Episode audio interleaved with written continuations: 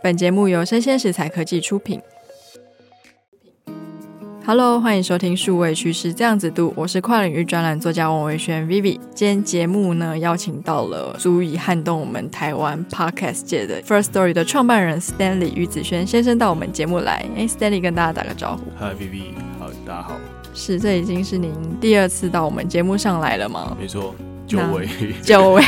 对啊，很难约。没有没有，是那其实我相信大家有目共睹嘛。Podcast 的市场在二零二二年一整年有非常大的要进，不仅是 Apple Podcast 开启了订阅制，那假如说你的节目是 host 在 First Story 的节目里面，你也可以开启 Spotify 的单次买断的功能嘛？对。那这样这一路走过来，我们先请我们平台负责人 Stanley 跟大家说一下，目前台湾 Podcast 的产业发展有没有什么值得跟大家分享的地方呢？OK，其实原本二零二二年大家都说疫情要结束了，所以其实，在年初的时候，就有些人在问我们说：“哎，那你们怎么看？”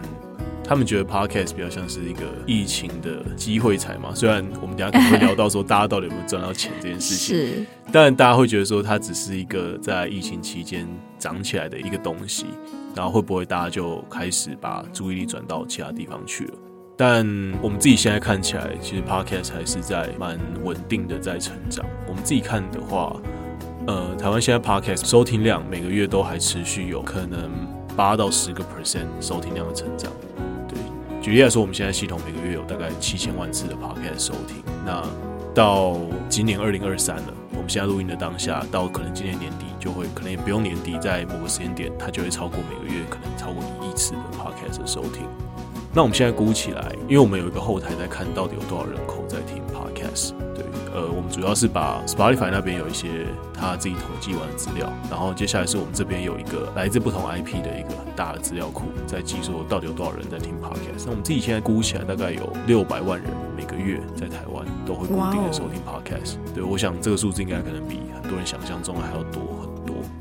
对，那大家会觉得说，诶，那这个终点或天花板在哪里？看了一些国外的市场来说的话，以美国来说，大概可能有一半的人口每个月会固定的收听 Podcast，可能一集到几集，数集不等，看每个人的收听习惯。但你至少每个月都会固定听一集。这个低标来看的话，会有一半的人口这样的行为，所以我们也觉得说，台湾事实上在发展下去，而且它其实是一个循环，就是说，诶，如果我们有更好的、更成熟的商业模式，我们就会鼓励更多的创作者投入更多的资源跟更多的时间投到 Podcast 里面来，那有更多更好的内容，就会有更多人听。所以，如果这个飞轮有持续往前在转动的话，那有超过可能一半的人口，也就是超过千万的人口。是固定听 Podcast 这件事情，应该是可以在可见的三到五年内是可以发生的，是蛮合理的。因为像当初 YouTube 会有这么多 YouTuber，也是因为它的商业模式非常成熟嘛，有广告，然后有置入等等的商业模式出来之后，所以很多人可能就辞去他本来的正职工作，转职变成一个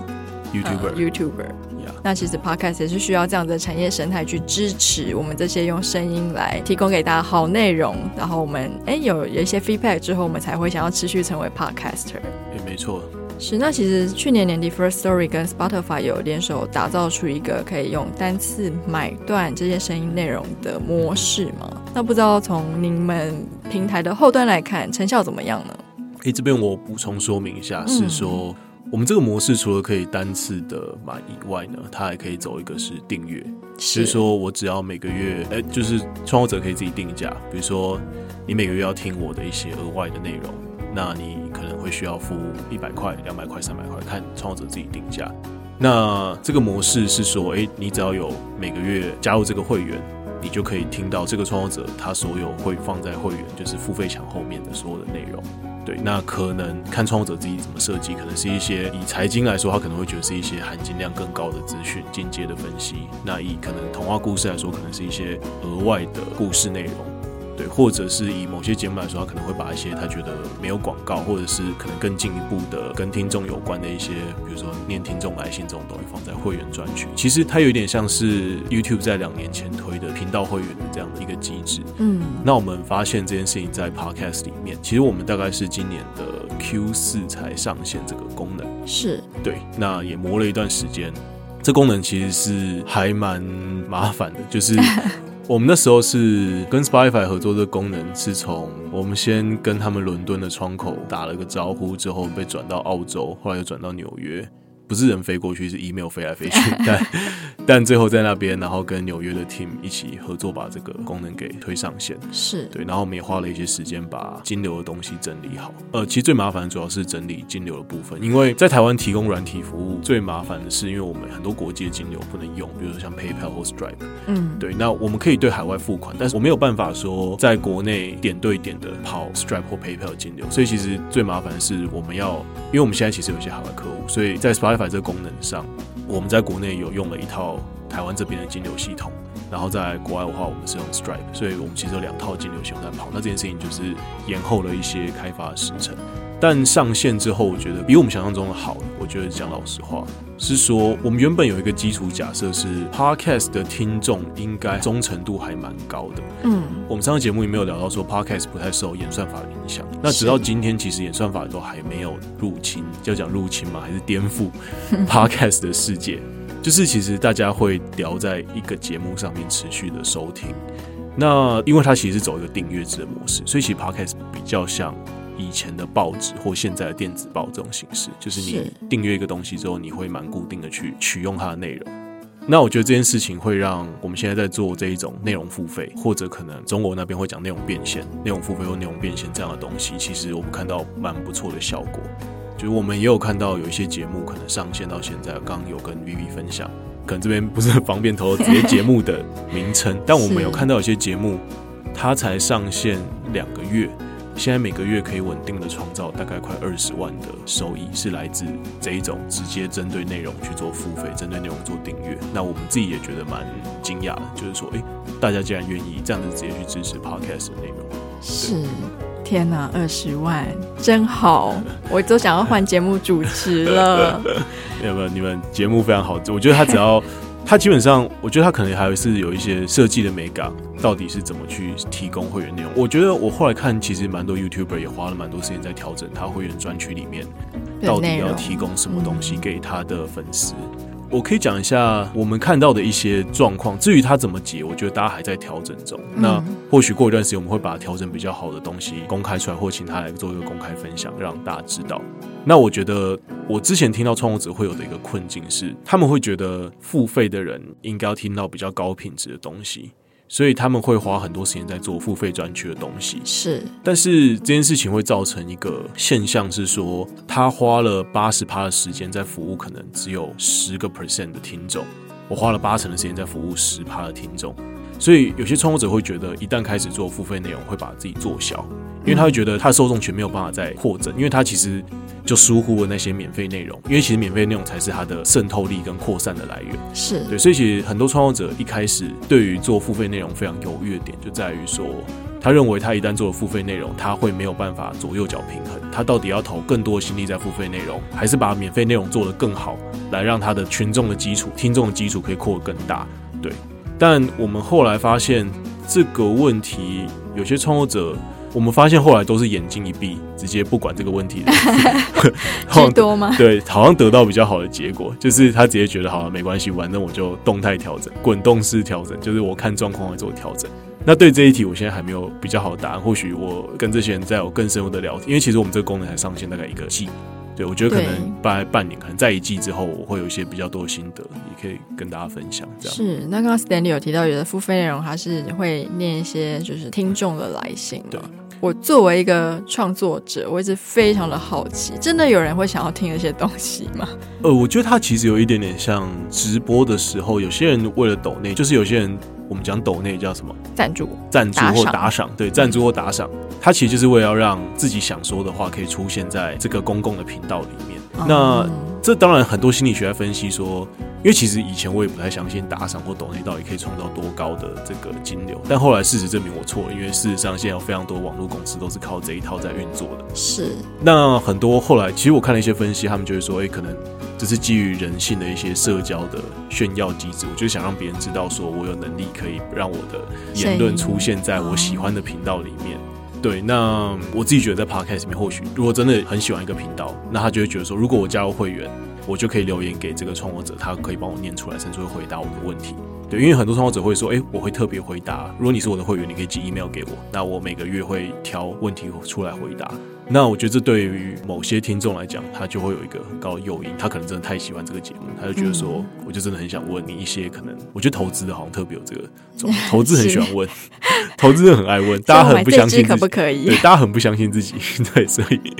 我发现在这个投资这个领域上，这一种问答形式的，因而变成一个付费诱因，比较热络，还蛮热络的。其实某种程度上，它还蛮合理的，因为想说，如果我今天都要丢个几十万或几百万到一个投资的组合里面，我就花个几百块，花个几百块就可以问一个我心目中觉得是名牌的人，好像蛮划算的。嗯，对，所以就是会有一种划算感，对于付费内容来说是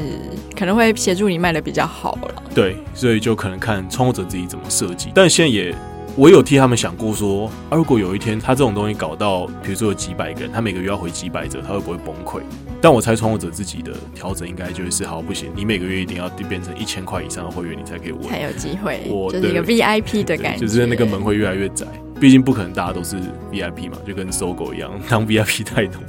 他就会把 VIP 的门槛给调到高一点，不然贵宾室就塞不进去。是，那作为一个创作者，因为这个功能打开之后，我们其实也有试用，不过好像看不到会员的资料，所以也很难跟他们有衍生的额外的互动嘛。哎、欸，对，这是我们现在正在解决的一个问题是，是哦，我觉得这个问题超有趣的。我们之前一直觉得做内容付费跟做广告是两条背道而驰的路。那我我会这样觉得的基础假设，是因为我觉得 YouTube 开始做会员内容的原因，是因为他知道说广告主不偏好某一些频道的内容，所以他们会给他黄标。对，但这些人在做的东西，其实还是蛮多人在看的。嗯，所以这时候 YouTube 可能就在想说，我要怎么留下这些创作者？那如果这些东西虽然广告主不喜欢，他可能在介绍的可能是比如说，好，日本的酒店去哪一间比较好逛？那假装我一个这样的 YouTuber 来说好了。那广告主一定不喜欢嘛？那广告主不喜欢的状况下，但是粉丝喜欢，所以我觉得 YouTube 后来才开始做这种粉丝经济、会员订阅的东西，让粉丝可以直接把钱给到他喜欢创作者的口袋里面。嗯，所以当初我看到这个东西的时候，我直觉觉得广告跟这一种内容付费应该是两条不同的路，它在服务不同的客群。嗯，但我最近在做 Podcast 这件事情上，我越来越觉得我错了，就是我发现他们有一个共同的问题。就是你做广告，你一定要很了解你的听众的轮廓是什么，你才有办法更精准的提供适当的广告。就像我刚刚跟 Vivi 也有聊到说，有些不适当的广告出现在节目，会造成创作者的困扰。是。然后我发现做内容付费这件事情上，也是要更精准的了解你的听众。然后我发现做广告跟做内容付费都有一个共同需要解决的问题，是我们要如何协助创作者在系统里面可以更精准的知道自己的听众的轮廓。嗯。那我们最近的确要想一些有趣的。创意的方法在帮创作者解决这个问题，只是这个这个可能现在还比较粗糙一点。就是其实现在很多的系统都会讲说，我们要 first party 的 data，嗯，对，他们在讲说，在后 cookie 的时代，我们已经不能再用 cookie 在呃，我们不能只是靠着一对靠着一一串 cookie 就可以 track 一个人的喜好，嗯，所以我们要开始去建立一个人的 demographic，就是我到底一个人的个人资料是怎样，然后我可以持续跟他互动，或者是跟他做在行销，是。对我我随便讲一个，只是很天马行空的。想法，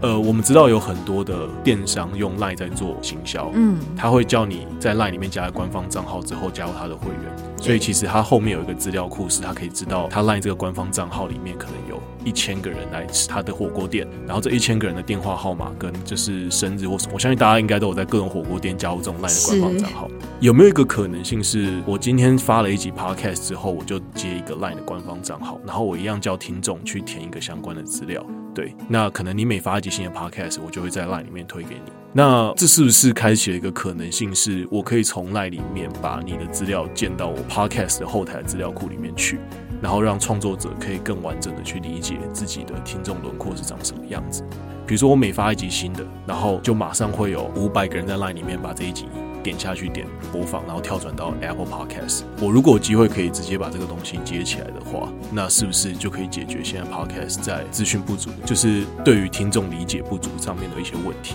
嗯，那这个资料是不是还除了可以让你拿来做内容付费跟内容订阅的一个基础以外，它是不是也可以拿来做一个，比如说你想跟广告商 demo 说，哎、欸，我们的听众其实是大概他是什么喜好的，那它事实上还是可以去强化广告的有效性。所以，事实上我们现在就在想一些有趣的可能性。那我觉得这这反而是我最近觉得最兴奋跟最有趣的点。对，因为我们现在就目前的状况来说，我们只可以看到整个节目的听众轮廓，对，他并没有办法看到单集，对，什么男女比，对，然后年龄层，对，然后职业现在看不到嘛，对，对。对那事实上，台湾有一些很棒的新创公司，我自己很欣赏的一些新创公司。举例来说，可能我相信听这个节目很多人都是跟科技或新创有关。那可能大家都听过一个叫建强实验室，嗯，对。那他们做了很多 Line 里面的这一种 MarTech 的工具，像大家在 Line 里面，如果你有加过 IKEA，或者是像最近可能还会有一些全家冰淇淋的双淇淋买一送一的活动，是你去看那个跳转的网站，那个全部都是建强实验室做的。所以他们事实上是有一套完整的工具，在协助电商的客户去收集用户的轮廓跟资料，然后把它建回自己的。他们可能会叫 CDP 吗？我猜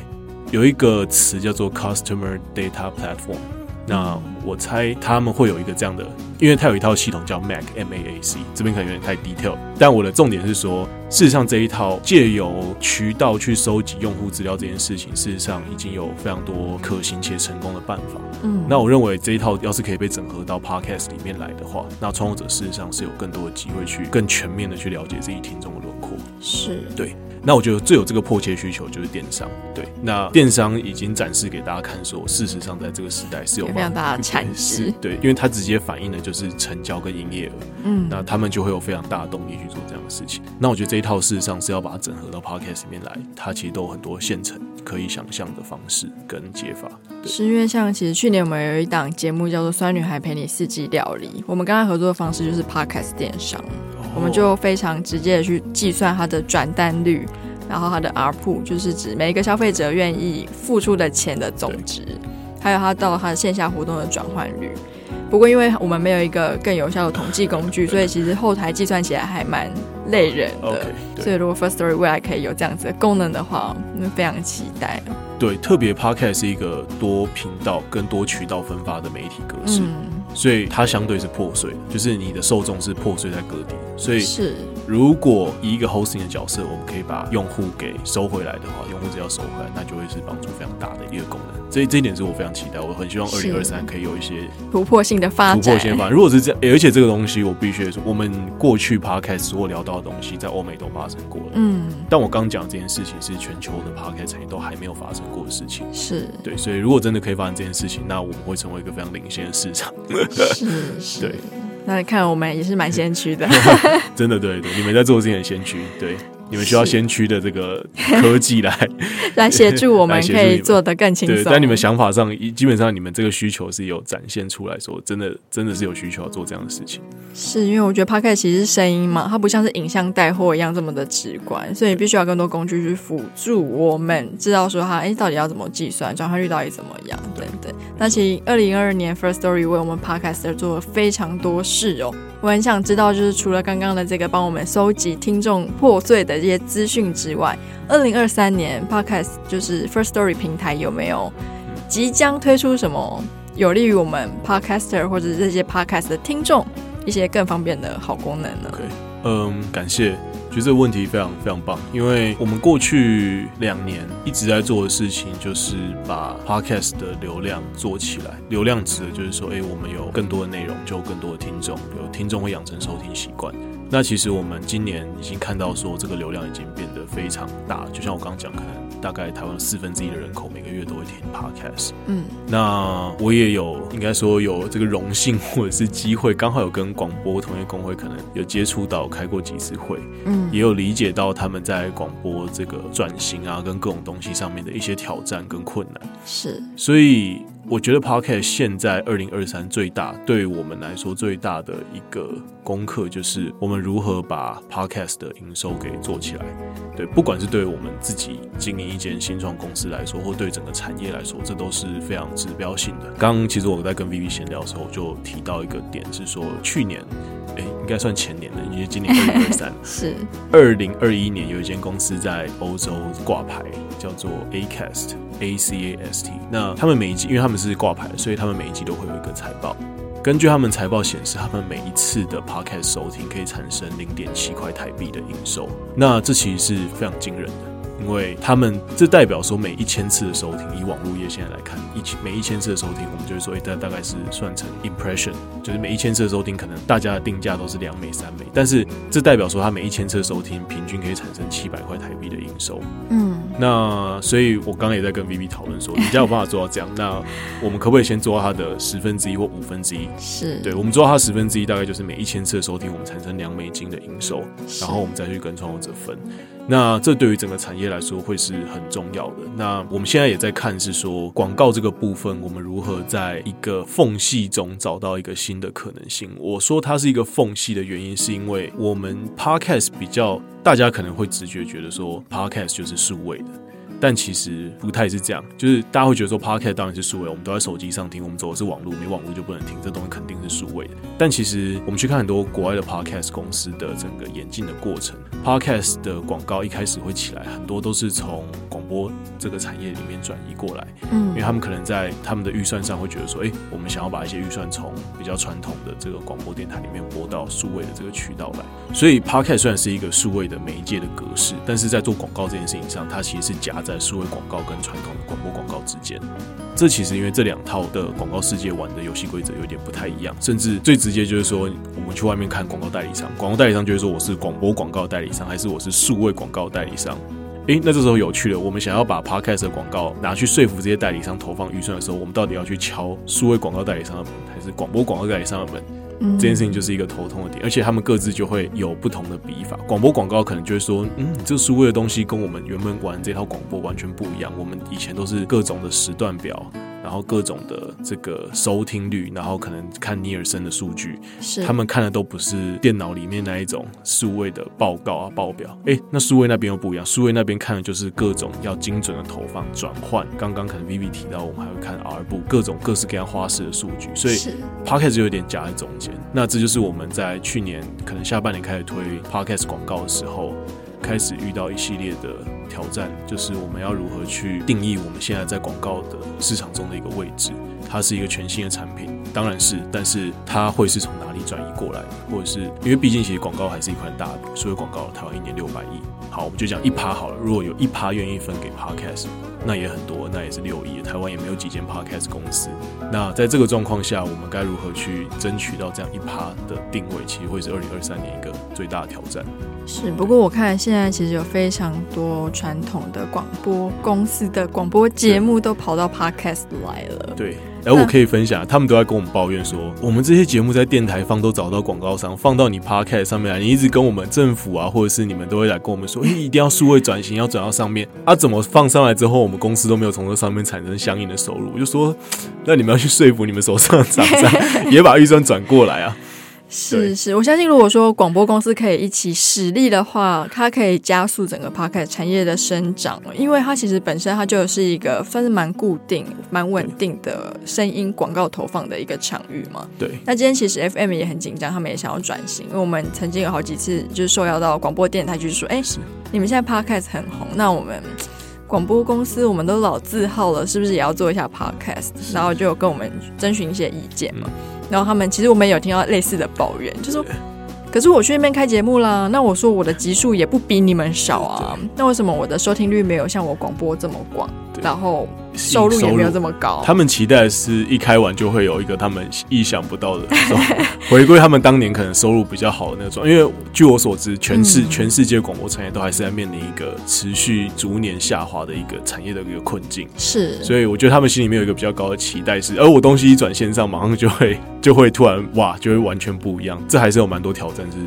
我们跟他们大家都要一起去克服的。是，像我们觉得比较直观，其实 FM 因为它的一些特性嘛，它每一集每个时段就是要播蛮多长，那它的格式其实也是受 NCC 管制，所以其实没有 Podcast 这么自由。对，所以我相信说，如果它的收听要到可以投放广告，然后得到非常巨额的收入，他们的思维上可能也是需要一些转型上的训练。对，会需要，会需要。是。呃，举例来说，之前在跟他们分享的时候，我跟他们交流的时候，他们就会觉得说，哎，我可不可以直接把广播已经录好的节目就直接搬到 Podcast 上面来。但诶，他们也后来自己也会发现说，诶，这样其实没有办法完全 work，因为可能 podcast 偶尔也是会需要，像我们刚刚前面聊到，你可能也是会需要跟听众互动的。对，你可能会是需要跟他们说，诶，如果你喜欢我的节目，你可以留言给我，我会帮你念出来之类的。对，其实广播以前也不是没有互动，广播以前也有 call in，是。但我觉得广播电台，因为我自己知道，近年越来越多就是纯放歌的电台。因为其实就从他们的成本跟人力控管之中 会比较好一点。然后我觉得他们这种放歌放太久之后，他们就有点忘记说，哎，其实广播以前曾经是非常互动性、非常的高，对，非常有趣的一个媒体格式。对，所以我觉得，哎，他们现在来 Podcast 之后，他们会重新再想起说，哎，他们应该可以把声音这个媒介做回一个双向的媒体。是。那我相信 Stanley 他经营 First Story 这个平台，也看过非常多不同种的 Podcast 节目。那其实我们其实有非常多节目，也是希望可以让我们 Podcast 产业越来越热闹。那不知道你们，请您分享，也许是可以直接举个例，或者是 whatever 都可以。有没有什么就是在 Podcast 界的素人，他用你意想不到的方式串红的非常快，然后甚至他可能开启了订阅项目，又有收到钱，有这样的例子吗？欸有，但我一时可能找不到一个节目直接来分享。对，那我，但我最近看到蛮多，我觉得都有一个脉络在。我觉得这脉络是可以跟大家分享的是，嗯、他们国外有些 podcaster 会这个东西，他们叫 cross promotion，、嗯、就是互相推荐，在国外的的概念。呃，feat 可能会是要去上互相去，它算是 cross promotion 应该比较大，然后 feet 应该是 cross promotion 的一种手段。嗯，对。然后我因为其实我看国外蛮多 podcast 论坛，我经常也会蹲在国外的 Reddit 里面看他们一些 podcast 的一些讨论。嗯，然后他们就会在里面讲说，哎，呃，有没有人要来跟我一起做 cross promotion？然后我就发现说，其实我以前会有一个我想不通的点是，我不懂为什么大的节目要去帮小的节目，就是他已经很知名，他干嘛去推荐别人？嗯，他要么就是帮，要么就是想不开，为什么要帮自己这样竞争者？哎，但我后来最近发现说，没有，其实蛮多大的节目会愿意去推荐新的节目，他听到真的不错。原因是因为其实去推荐好的节目给自己的听众，会增加他自己的 credit，就是有点像是说，比如说我是财经的，我可能讲比较多美股，我可能说，哎，如果你想听房地产，你可以听哪一个？我的房地产投资都听另外一档节目的。哎，那这时候他受众也会中说，哎，OK，我可能也想放一点钱在房地产，那我既然这个我很信的美股老师的这一档节目去推荐我听另外一个房地产的，那我就去听听看。是，然后我发现。这一种互相推荐的这种机制，事实上是蛮盛行的。然后，其实现在台湾 Podcaster 他们自己有几个 Line 群，然后里面大概都有几百个人在里面鬼混。嗯、然后你去里面说有没有人想要跟我互相做这件事情，我发现大家其实都蛮友善、乐意的。对对对。然后我发现这件事情的效果很好。那我们也有在想，我觉得这件事情优先顺序会比较低一点。但我也有在想说，如果我们有一些开发资源上，应该要把这东西放在后台，就是媒合，对，是科技类节目媒合，对，互相的 cross promotion。对，因为其实这件事情在一些国外的 hosting 我们有看到，比如说国外有一间 hosting 公司叫 Red Circle，嗯，他们就有一个功能在做 cross promotion。对，当然如果大家现在去，你把你中文节目上去，我是有点怀疑，大家会不会做 cross promotion，因为人家可能看不懂你在讲什么。是对，但我觉得这是一个好的机制，在 podcast 里面，对，用人去推荐人的节目。对，那我的确有看到有些大节目，可能像我在听的，可能像 Mula 的 M 观点，他就会去下广告在其他 podcast 节目里面说，哎、欸、，M 观点是一个很好听的 podcast 节目。但这他就比较大方一点，还是直接愿意出钱出预算去投放到其他节目里面宣传自己的节目。是，对，那这当然比较不符合刚刚 Vivi 问说新的节目怎么办？那我觉得新的节目事实上主动去跟一些比较知名的节目介绍自己，是很有机会可以做这个 cross promotion。嗯，对。今天真的是学到非常多。那作为一个内容创作者，我感觉到今年有非常多可能性在等着我们。那我们就祝福 Stanley 他在今年可以把 First Story 做得越来越壮大。谢谢，希望可以把，对，希望可以把 Podcast 再往前推一点。谢谢，谢谢。